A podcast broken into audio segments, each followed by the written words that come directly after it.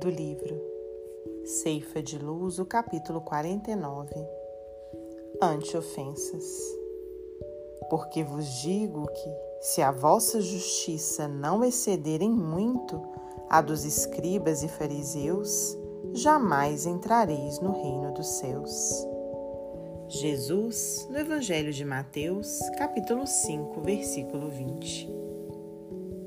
A fim de atender à recomendação de Jesus, amai-vos uns aos outros como eu vos amei, não te colocarás tão somente no lugar do irmão necessitado de socorro material, para que lhe compreendas a indigência com segurança. Situar-te-ás também na posição daquele que te ofende, para que lhe percebas a penúria da alma, de modo a que lhe estendas o concurso possível. Habitualmente, aquele que te fere pode estar nos mais diversos graus de dificuldade e perturbação.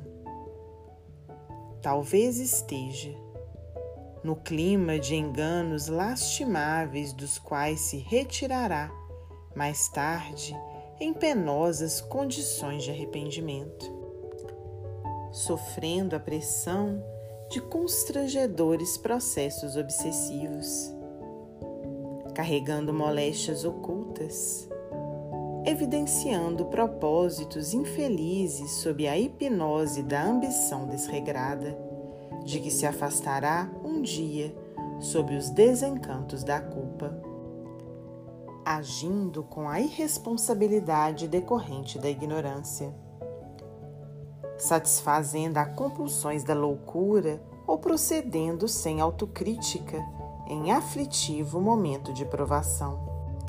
Por isso mesmo, exortou-nos Jesus a amar os inimigos e a orar pelos que nos perseguem e caluniam isso porque somos inconsequentes toda vez que passamos recibo a insultos e provocações com os quais nada temos que ver. Se temos o espírito pacificado no dever cumprido, a que título deixar a estrada real do bem, a fim de ouvir as sugestões das trevas nos despenhadeiros do mal?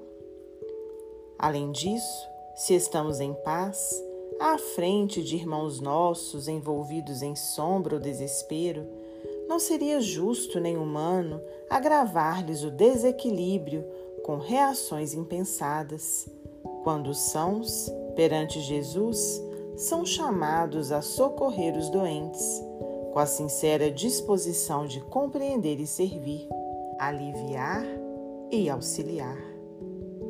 Emmanuel Psicografia de Francisco Cândido Xavier.